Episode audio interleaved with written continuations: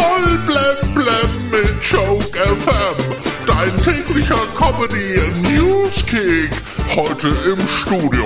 Hallo und Hallöchen. Ich bin Maxi und heute geht's turbulent zu, denn es war einiges los.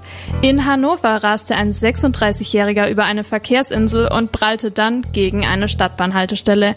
Ergebnis vom Alkoholtest 1,8 und 1,15 Promille bei der Beifahrerin.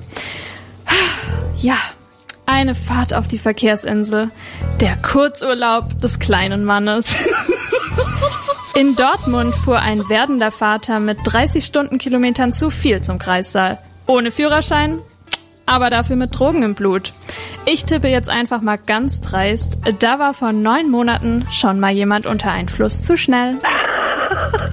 Im Saarland kam es dann fast zu einer Schlägerei an der Supermarktkasse.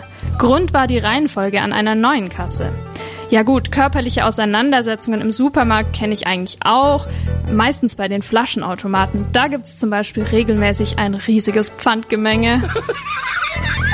In Linz ist ein Auto frontal gegen die Hausmauer eines Bordells geprallt. Das war ganz bestimmt ein BMW, also ein zu flotter Dreier. Britney Spears heiratet. Gestern hat sie einen Zipfel ihres Hochzeitskleides bei Instagram gezeigt.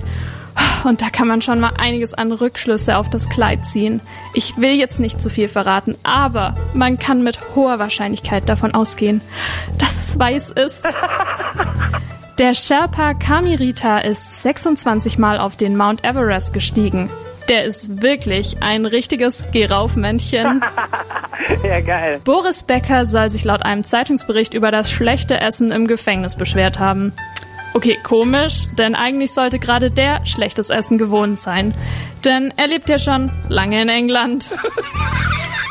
Ben Affleck, Jennifer Lopez und Jennifer Garner planen einen Krisengipfel, bei dem es um Erziehungsfragen für die Kinder gehen soll. Jennifer Lopez hatte sich zunächst geweigert, jetzt aber doch zugestimmt. Denn normalerweise sagt J-Lo zu Garners Kindern natürlich nichts anderes als I ain't your mama. Blem blem auf Joke FM und auf joke-magazin.de.